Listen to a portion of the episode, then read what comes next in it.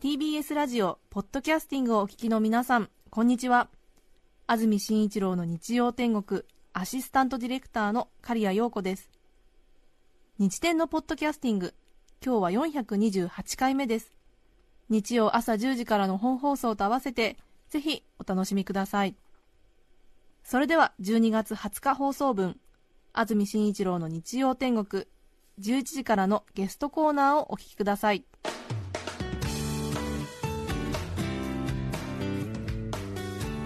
それでは今日のゲストです。三浦淳さんです。おはようございます。おはようございます。よろしくお願いします。よろしくお願いいたします。いつも半笑いされますね。俺来ると、ええ、もう楽しみすぎて、ね、午前中の三浦淳さんはやはりいつ見ても面白いですよね。あそうですか。あそういうもんなんですよね、ええ、ありがとうございます昔は朝がとても苦手だったようですが。そうですね。この番組のまだ始まった当初はね。そうですよね。朝が苦手で起きたまんま来て、はい、酔ったまんま来ましたんでえらいことをしてしまいまして もうあれから生活も改めいろいろ生活も改めましたんでもうスカッとしてきております。はい。そうなってから長いですもんね。はい。もうそうなってからずいぶん経ちます、この番組とともに僕も構成していったということでございます。今回で7回目なんですが、はい、確か1回目、2回目は、はい、日曜日の早朝は、はい、いつも起きられないということで、はい、前の日から多分お酒を飲んで,、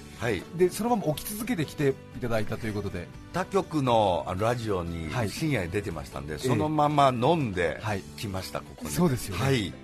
1回目の時は緊張感があったので、はい、すごい緊張感があって僕途中から同じ言葉を何回も走ってるなと思ってたら酔ってました。す。いません。さて2015年、はい、流行語大賞や今年の漢字の発表などもありましたが、三浦さんは2015年どんな年でしたか？今年ですか？はい。今年ですか？うん、マッドマックスかな、マッドマックス見ても終わったなと思いました、うん。まあ、あのマッドマックス、怒りのデスロード見たときに、ええ、あもう俺、仕事しなくていいんだと思って、すごすぎ見ませんでした？見てないです。すごかったんですよ、もう。もうね7人の侍ぐらいのレベルの映画だと思いました。はいだからもうその後、ええ、もう映画も作る必要もないし 自分もこんな末端の仕事してる人間なんていなくていいなとすら思って、ええ、すごい脱力感の1年でした。はい、映画「マッドマックス」を見た1年。そうですね。もうそれ見てからもうやる気がなくなってしまいました。すべて。もうこれ以上他の人は映画作る必要がないし。ないですね、えもう文化も 文化もなくてもいいと思います。なるほど、はい、もうこれ以上はない。ないですね、え。はい。すべてだと思います。あとはもう戯れ程度。そうですね。昨日「スター・ウォーズ」も見ましたけども、はい、まあもうまあそこそこでやっとけっていう感じがしました。はい。確かに。そうですよね。これ以上ないってもの見なくちゃ急いで、見たら、はい、でもアカデミー賞とか多分ならないだろうし、はい、こうやって今聞いたら安住さんも見てない。皆さん見てないっていうことなんで、はい、そういうもんだなと思いましたちょっと。はい。さて三浦さんは今年11月にない仕事の作り方という本を出版しました、はいキャッチコピーは一人電通式仕事術を大公開という触れ込みなんですが、もうこの時点で笑ってしまうんです、まあ、そうですよね。もうあの知らない単語が何個か入ってますからね、刷り込まれてますから、はいはい、ない仕事のまずない仕事がもうわからないですよね、意味がね、はい、一人電通というのはどういうことなんですか？あの一人で企画、はい、えー、まあ、書き、営業もするっていうことですよね、すべて電通さんがやってられることを一人でやるってことですよね、はい、電通はもう世界に名を轟かす、はい、日本の仕事の仕切り屋さんですけれども、ね、広告代理店。ですが、私もその営業とかもまあ基本居酒屋ですよね、居酒屋であのこういう仕事を考えたんだけど、ちょっとページくれないかとかって言って、はい、あの出版社の人を営業にかかっていくっていうのを35年間続けてきましたんで。そうですか、はい、一人電通、はい、今これは本屋さんでビジネス書のところに並んでるそうですけれども。まんまとねよかったですねって思ってるんですけど、まあ、それも一人電通の仕掛けですから。そうです、はい、とにかく何でも自分で仕掛ける。そう。いやというかもう自分で仕掛けるっていうか自分でやり始めた仕事って、はい、そもそもない仕事だったので、ええ、依頼がないんですよね、基本的に。そうですか、えー、前ここでもあの喋らせていただいたかもしれないけど、まあ、その時は多分ゴムヘビの話熱く語ったと思うんですけど、えーはい、ゴムヘビ集めててもそれ仕事になりえないもんで あるとこから電話かかっててゴムヘビの本出したいんですけど、はい、ってかかってくること100%ないんで そうですよ、ね、こっちから今ゴムヘビがすごい来てるからどうです、ええ、あのやられたらって、え、あのちゃんとプレゼントして持っていかなきゃなんないんで、それずっと繰り返しだったので。はい、こっちからあれですよね。ゴムヘビが今来てるとか。来てますということを積極的にふっかけていかないと。だからこの番組も今ふっかけてる感じなんですけども あの安住さんと行かせてもらったその崖っぷちっていうね あのグッとくるグッとクリフを求めていくっていうこの TBS の番組で無理やり差し込んで行かせてもらいました。そうですね、あのディレクターの方も半信半疑であのそうですよ、ね、行かれたんだと思うんですけども、えー、今、崖が来てると、はい、今、崖に立つのが流行っているっていうことで、ね、でね、えー、今、崖に立つのが流行っているっていう三浦さんの思いつきなのか何か知らないですが、その一言をきっかけに番組が作られて、はい。はい、そして特番組みましたからね、特番があって、そして三浦さんが意外に崖の近くに行ったのが初めてだったってことが当時分かって。高所恐怖症だったんですよね、ね、知らなかったんですよ、自分でも気がつかなかった。そして番組のディレクターが崖の近くに立った三浦さんを恐る恐る見て本当に興奮してるんですか？みたいなあれ命綱もなかったですからね、そうですね。怖かったですけどね、面白かったですけれども、やって普及しているっていう、はい、させているってことですね。確かに三浦淳さん、皆さん知ってると思いますが、三浦さんの仕事を一言で言ってくださいというと、とても言い言い表せるものじゃないですよね、本はもう130冊以上。これ知らなかったですね、自分もね。そうですか。あの本屋にほとんどないっていうのがまた特徴でね、そんなに出したら、ずいぶんあるはずじゃないですか、よね、俺、一棚持ってますよ、そうですね、赤川次郎、えー、赤川次郎さんとか、一棚あるでしょ、三浦綾子、三浦淳、あるべきですよね、僕、サブカルコーナーって書いたところに、なんとなく2冊ぐらい紛れ込んでるだけですよ、不思議なことですよね、そこも謎ですよね、そして連載14本。あもうだいぶ少なくなりました。昔はもう二十何本ぐらいやってました。同時に同じことを書くっていうのをほら一人電通なんで、ええ、あの一斉にいろんな雑誌に書くんですよ、はい、するとやっぱり歯医者の待合所で見た人と、はい、またなんか飛行機の機内で見た人と別々の人が、はい、今なんか崖って この間雑誌に書いてあったけど、えあ俺も読んだって話だった、え流行ってんのかなみたいな、ほら錯覚を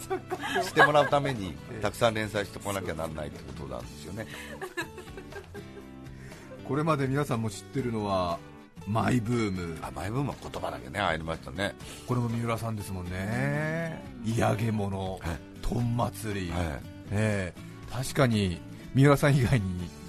それが 流行ってるって言ってる人は聞いたことないです、ね、聞いたことないでしょ、まあ、あのゆるキャラだけでしたよね、それ以外で、でもいや、ゆるキャラは見事に、えー、どん祭りそれ以外言ってる人聞いたこと僕もないです、嫌げもんもないですけど、ほら、あのどんあのそのゆるキャラに混ざってパーッと今安住さんのようにパッパって言われると、はい全部流行ってるような気がするじゃないですか。そうですね、えー、そういう誤解が重要なんでやっぱりここは。さて今日は三浦淳さんにこのテーマでお話しいただきます。一人電通三浦淳魔法の呪文まずは一気に紹介します一人電通三浦淳魔法の呪文その1そこがいいんじゃない？その2レッツゴー不自然。その3ファンタスティック。以上の3つです、うん、魔法の呪文そこがいいんじゃない、はあ、著書「ない仕事の作り方」から抜粋しますと、はい、私は実は根が真面目で人一倍心配性なのです。そんな時私が必ず唱える呪文があります。そこがいいんじゃない、これ常々意識してるんですね。ちょっとつまんないなっていう映画見たとするじゃないですか、ええ、でまあ大概の人はつまんないってはっきり言ってしまって、うん、金をドブに落とすわけじゃないですか、うん、自ら首を絞めてることに気がつかず、はあ、つまんないって。映画ってほら面白いところ見つけるもんであって、ええ、あっちから飛び込んでくるもんじゃないと僕は常々思ってるんで、そんな僕でもつまんないなと思った妻のあたりで、え、そこがいいんじゃないって言うと つまらないことがいいことになる。ええええ得した気持ちになる。俺つまんないとこが好きだったんだって思うと、ええ、そうだよな、みたいななったら得した気持ちになりますよねこれ、ええ、じゃあつまらないのつまぐらいで、そうですね、あのまあ、なんかちょっと失恋したって、落ち込んでても、そこがいいんじゃないかと。あ失恋してることがいいってなんだこの深さはみたいな、ちょっと頭をクラクラさせる方法で乗り切っていこうっていう呪文ですよね、はい、ゴムヘビももともとそこが僕全然好きじゃありませんし 今でも全く興味がないんですけども、はい、やっぱりなんか絶滅するものっていうことに対して危惧があるので、はい僕が集めなきゃと思って義務で言ってるんですけども、やっぱり本当にいらないものをつかまされてるわけですから、それちょっと高かったりする場合とかね、すごい大きいやつとか高いんですよ、ゴムみだって。でもそこがいいんじゃないと思うと、高いからいいっていうのがあるんですよね。なるほど。安いとほらあの安いと頭を持ってしまってバカにしますけども、高いってこんなもんに高いって何なんだみたいなとこがいいっていう岡本太郎的な発想なんだこれは的な発想ですよね、えーえ。ー、はい、あとは地獄表っていうのがありますね。これね、あのー、僕出羽三山に一時ミイラが流行ると即身仏が来るって見たんですよ、はあ、ってましたね。言ってましたよね、きっとここでも。僕小学校の時に仏像がすごい好きで、はい、実家の京都の近くのデパートの催事で出羽三山の即身仏店みたいな展覧会があったんですよ、それ化粧品コーナーをガーッとのけたみたいなところに、いきなりあのガラスに入った即身仏っていうかミイラが。もう修行僧の、うん、修行僧のミイラが、ね。うん、それが入ってて僕、はい、即身仏って書いてあったんで、はい、仏像だと思って見に行ったんですよ、またカリカリのなんかかりんとうみたいなもので怖くった怖いですよ。でそれで僕ちょっと大気仏像ブームを終えたんですよ、これは違うと僕の求めてるの違うと思ってたんですけど、やっぱりずっとそれが頭にあって、今から15年ぐらい前に行ってみようと思って、なんか会いたくなって、その人にもう一回、その人、新魚会上人っていう、鶴岡から出羽さん、湯殿山のところにおられる、大日坊っていうところにおられる即身仏の方なんですけど、大日ってもうすごい感動したんですけど、はい、裁縫したんで、でもその第二次坊に行く前に俺第二次坊だと思って、途中で降りちゃって、えらいことになったバスがあったんですよ。あ目的地の前に降りちゃった。多分ここだろうと思って降りちゃって、思ったらバスはもう行ってしまって、で第二次坊っていうお寺探そうと思ったら3つ先かなんかですごい結構遠いんですよ。でその時に時刻表を見たら次のバスが2時間後かなんかだったんですよ、うわーと思って、もうどうしようかなと思ったんだけど地獄のように来ねえなバスってなんかつい思ったんですよ、地獄表だと思って。その時ね、ピーンと来て、まずその地獄表をそれもね1日にそれをね5本ぐらいでした、まず写真撮ったんですけど、いやもっと地獄表があるに違いないとそれからそれを探すようになって、はあ、いろんなとこ行っては、えあの時刻表を見て、地獄表探しになって、最終的に、えっと、大分の方かな、はい、の方で1本しか来ないとこ見つけたんですよ。1本って行ったっきりですよ。どういうことなんだっていうバスなんですよ、ええ、今のところナンバーワンのうん、もう逆に来ない方が安心するような地獄用でしたそれ。すげえなと思って。確かに地方行くとあのバスの停留所で、あのブリキのような、あの鉄製の、錆びたやつ、ね、あれに朝6時ぐらいから夜10時ぐらいまで、時刻振ってあるんですけど、本当にポツンポツンとあるでしょ、ええ、寂しくなりますけど日本だと多分行った人が帰ってくるとかっていうのは分かるけど 行ったっきりってそうですね。ブーメラン取りに行かなきゃならないからこれ。すごいなと思って。地獄のような時刻表で。そうですね。地獄表。でもそれそういう地獄表がある村とか町で盛り上げたらどうだろうってやっ思うんですよね。確かに。うんそういうの好きな人いるから絶対バスが来る喜びは、ええ、きっとひとしおですよね。そうですよね。その1日1本来たら時にね。そうですよね、ええ。ねそこがいいんじゃないなんですよね。この地獄表一人電通はどう仕掛けていきますか？いやほったらかしになってたんですけどとりあえず少なきゃ少ないほどって言って回ってて、まあ、それを 一回 T シャツにしてしまいでしたけどね。地獄用の T シャツ作ってしまいみたいなことでしたけども、はい、何も波及してないんです、はい今ここで初めてねちょっと紹介させていただいたぐらいのことなんで。でも来るかもしれませんね。分かりませんね、えー、さあそして2つ目ですが三浦淳さん一人電通魔法の呪文。レッツゴー不自然。そうですね。やっぱりあの自然ってつまんないんでナチュラルって一番それは体にいいかもしれないけど、ええ、やっぱりつまらないですから 人から見ててね、え、自分がいいけど自然に生きてると、はい、自分はいいけど周りにプッと笑いを起こったり、はい、しょうがねえなあいつとかいう面白みがないわけで。そうですよね。三浦淳さんがオーガニックの食べ物おすすめですねとか。そうでしょ、えー、エコな生活してるんですよとか、はい、僕断捨離なんですよとか、えー、もう途端につまんない。なんか価値ないじゃんこいつって思われがちじゃないですか俺三浦さんが断捨離したらもう、えー、そうでしょ？聞くことなくなりますよね。吉さんに分けてね俺もうもうちょっといらないわってなるから 僕はもうやっぱり列を不自然で列を不自然、えー、人のために自分ありっていうことで、えー、えー、人のがおかしいあの人どうかしてると思われるために生きてますんでそうですよね、えー、コレクションとかの数が膨大でもうすごいんですよ、えー、その万とか超えると、えー、もう当然見る気もしないしねあのいっそのこと焼けてしまえばって思うぐらい近くなってくる幸せなんですよね、それなんて、でもそれをまだ保持しているっていうことがね意味があるから頑張ってるんですけどものすごいですよねコレクションの量。ものすごい量になってると思いますきっと。倉庫かなんか借りてるんですか？イベンターの人の倉庫があってそこに借りっぱなしになってて、はいええもう言わなきゃいいなと思ってるんですけどちょっとそこもうやむやになってうやむやになってて僕のところには半分ぐらい帰ってきてるんですけど、えー、ひどいです、それはもうもう2部屋ぐらい部屋潰れちゃってないんで。そうです、ね、えー、じゃあなんかこう今荷物移してる途中だというような雰囲気を出しつつそうですね。それで地方巡回して嫌げ物店とかやってるんですよ。まだ終わっていないと。そうですね。エンドレスツアーであるで次はありますがちょっとちょっともう少し待ってください。ですそうです。次の展示会場に搬入しますから。そうですそうです、えー、だからもう永遠に回っているものっていうことの考えです。お手玉みたいな感じで。そうですそうです。あの止まった時が終わりだってことなんで。手元には持ってない。そうですね。手元にはいらないし、ね、ともいらないです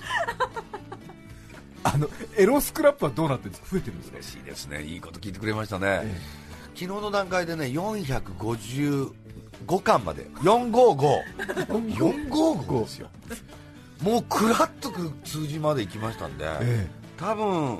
来年、はい。500は硬いと見てるんですよね。455冊ってことです。そうです。35年間やってきまして僕それ500冊になったら、はい、体育館借りて、ええ、あのよくあの変態が押収された品が体育館みたいなところに置いて、上から撮ってある写真あるじゃないですか。警察署の。警察署。柔道場の畳の上に。そうです。ねやたらサドルだけ盗んでるやつとか。あれの展覧会やりたくて。スクラップがザーッと展覧会場あの、ええ、体育館のところに、え、押収の品みたいな。そうですよね、はい、そしてあのハイライトを横に置いて、ね、そうです。大きさもちゃんと分かる。それいいんじゃないかなと思ってるぐらいなんですけども、はそれは今でもちゃんとちょきちょきちょきちょきそうや昨日もやってましたし。昨日もやりました、もうこれ趣味を超えて癖になってますから、ええ、癖の方ですから、はい、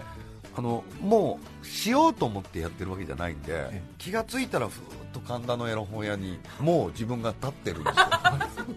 もうちょっと無遊な状態になってるんで、えー、座ってシュッてやってる状態です習慣ですね。もうね習慣ですね、えー、あの去年は本当週刊誌1回してみようと思って、はあ、えー、もうページ数からしてあれ60ページぐらいあるんですけども、えー、週刊誌2週続きましたから。はあ、はい、出版したんですね。出版しました。出版って自分のとこだけで部屋で。そうですか。週刊誌のように上司していくっていうあなるほど、えー、ものすごいスピードを測りましたやっぱりこれは見返したりするんですか？いや、ドントルックバックですね、もちろん、見返さないですよね、見返さない、もう前あるのみでやってますんで、さて三浦淳さんに話を聞いています。一人電通魔法の呪文最後はファンタスティック。あそうですね、え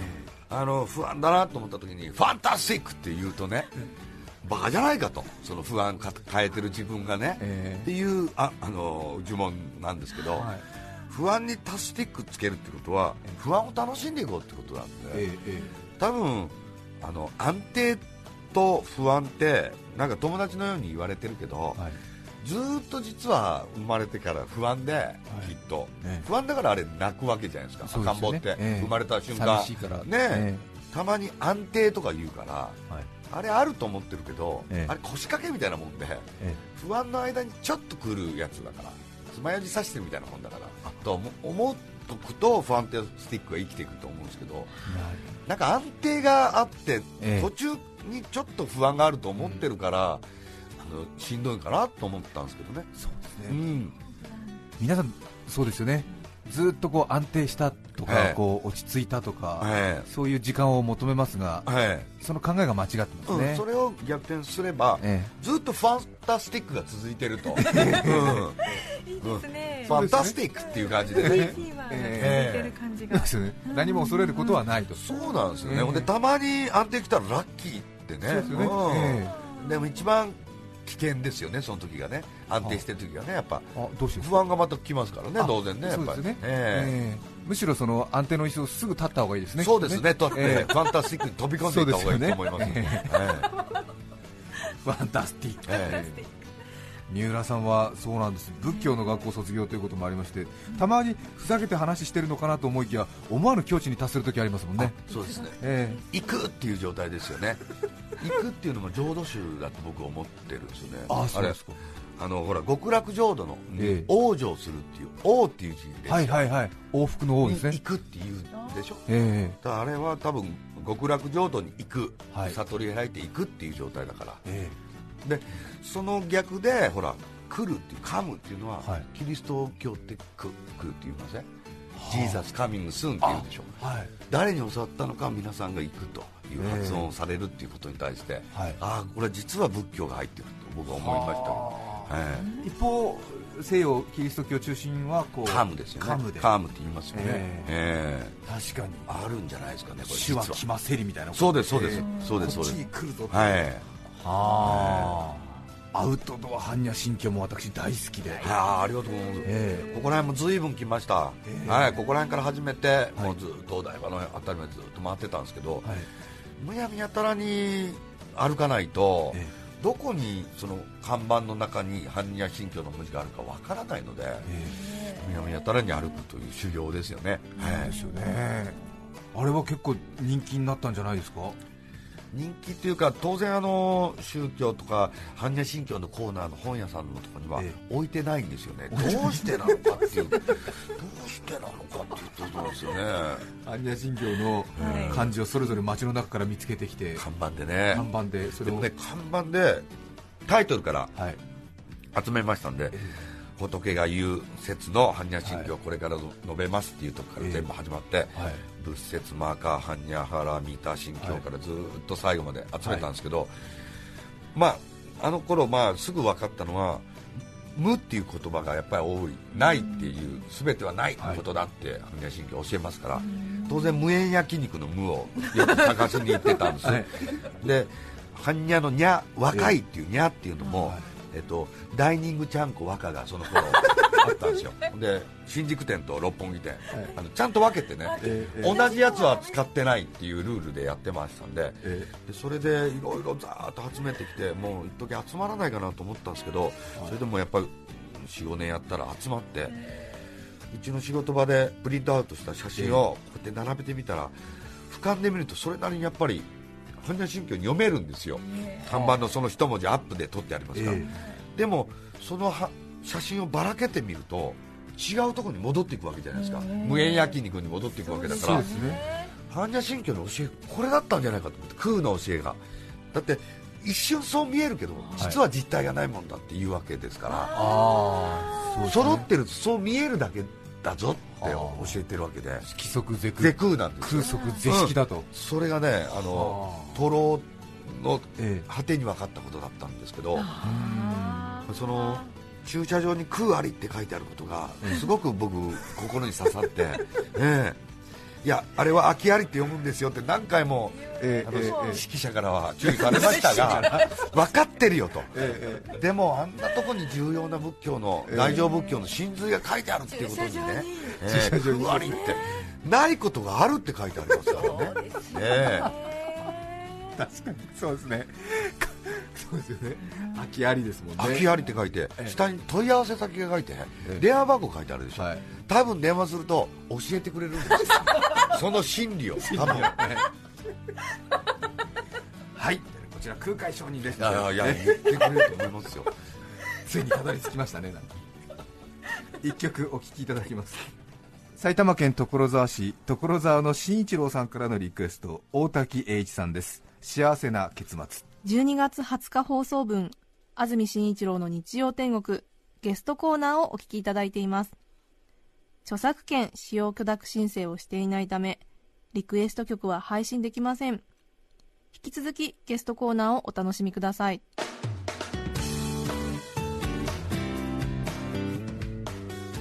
改めまして今日日曜天国でゲストにお迎えしていますのは三浦淳さんです。三浦淳さんのデビュー35周年を記念して出版されましたこちら。ない仕事の作り方は文藝春秋から税別1250円で発売中です。どんな仕事にも応用が利くすごいテクニックが満載。ぜひお読みください。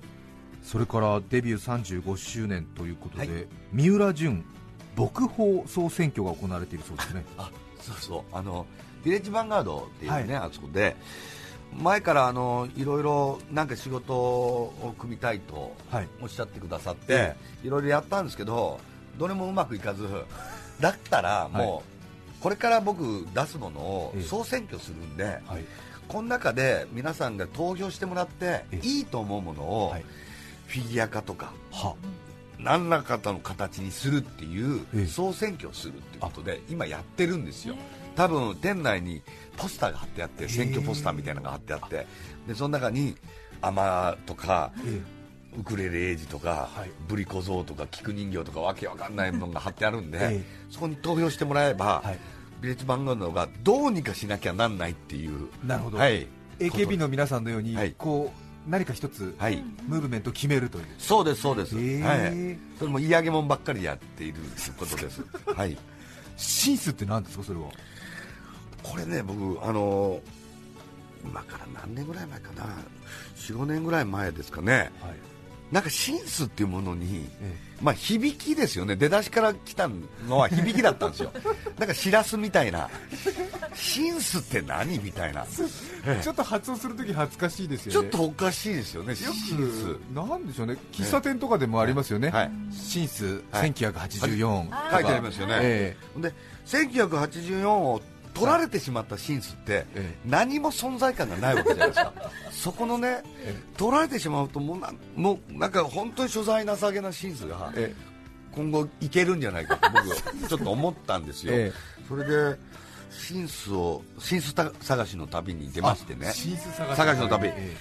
これ本当に看板の上の方に上がってる場合があるので、はい、僕の今まで持ってたカメラはあの望遠が効かないカメラで、ええ、修行のためにアウトドア般若心経やってたんで、はい、近寄って撮るっていうのをやってたんですけどそのために望遠浸水用のために望遠買って、え、いろいろ回ってたら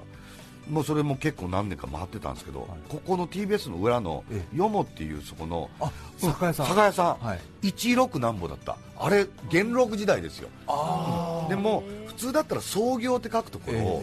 いつの時代の息子さんか知らないけども、シンスと書い た。シンスで出た段階で、ぷっとちょっと面白いわけでこっちからしたら、創業をシンスと言い換えたのは誰だっていう話なんですよね、創業嘉永3年とかにしておいた方が、酒屋としては風情があるがあるのに、多分、何代目かの息子さんが、シンスが今来てんじゃないかシ ンスがいいんじゃないかと、若者には。これ1980年ぐらいのボートハウスってあの、はい、えら流行った時あったじゃないですか。トレーナー。トレーナー、えー、あれにシンス入ってたんです。よいや私もなんかそれで見た記憶ありますね、あれでねなんか調子こいだ感じが出てるんですよ。あの頃のシンスって、多分バブルとか、はい。の頃にシンスって、調子こいで出たもんじゃないかと踏んでんですけど、どうでしょう？そうですかね、ええ、それまでは言ってないですよ。平安時代だってシンスって言ってないもん、全然言ってないでしょ。それでイギリスとかアメリカもシンス名乗るんですかね？あのシンスの、まあ、兄弟分として、ええ、S えええエスタブリッシュ、ええ、そう。あれもいるんですよ、でもう一個ねなんかよくわかんないイタリア語なのかわかんないやつ、はい、なんか姉妹もいるみたいで。結構ねファミリーなんですよ。何年からシリーズがあるんですね、うん、シンスファミリーいるんですよ、え。ー、喫茶店とかなんか洋食レストランとかになんとなくシンスがありこの間鎌倉ちょっと調査行ったんですけど、えー、鎌倉ってねシンスブーム起こる乗り遅れてるんですよ。鎌倉。うん、はい、ありそうじゃないですか。鎌倉って言いそうだなと思ったけど、はい。はい。多分逆にプライドがあるのか、避けてる。ほとんどなかった進出。うん、京都もなかった。東京のやっぱハンカーですよね。調子こいてんのは。進出言ってんの。あと進出をどれぐらいから名乗っていいかですよね、そうなんです。シンス2015とかやると困っちゃいますよね、それも見つけたんですよ、今年のやつああるんですシンス2015あるんですかね、シンスの概念が今、ぐらついてる。そうですよね。シンスっていうのは何年やりましたよ、すごいですねなのに、概念がもう今や、やばいところに来てるんですよ。あそうですか、もうね、ヤンキーの人たちの、ええあの成人の日の写真をなんか誰か見せてもらったことあるんですけど、ええ、その下にシンスってその年のやつ入れてか決めてたんですよ、え、どうやらちょっとヤンキー文化が入ってるのかもしれないシンスに。シンスに。シンスかっこええやないけみたいな。とこが あるんじゃないですかね。で今年ですよっていうのにもシンス入れちゃうってことですね。シンス入れちゃってるんですよ。間違ってる間違ってる大体僕らで、まあ、良識人で考えるシンスって、はい30年。以上でしょ、ね、1980年代。年代。ですね。ね。で1960ぐらいになると、ね、あ歴史あるんだな、しっかりしてるなと思いますね。ね、はい、85年でまだ名乗るべきじゃないってちょっと思いますよね、浅いくせにって、ね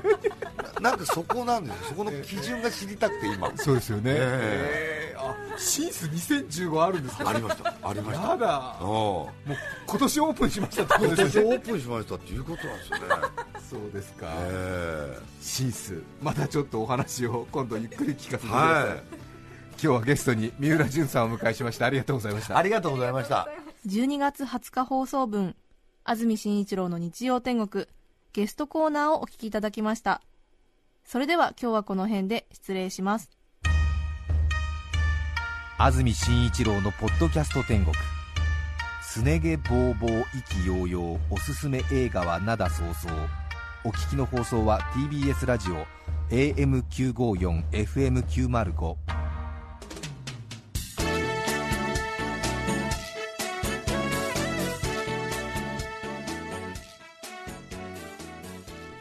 来週12月27日の安住紳一郎の日曜天国。メッセージテーマは2015年私のニュース。ゲストは稲勝平さんです。それでは来週も日曜朝10時 TBS ラジオでお会いしましょう。さようなら。安住紳一郎の「ポッドキャスト天国」これはあくまで試供品皆まで語れぬポッドキャスト。ぜひ本放送を聞きなされ。TBS ラジオ954 905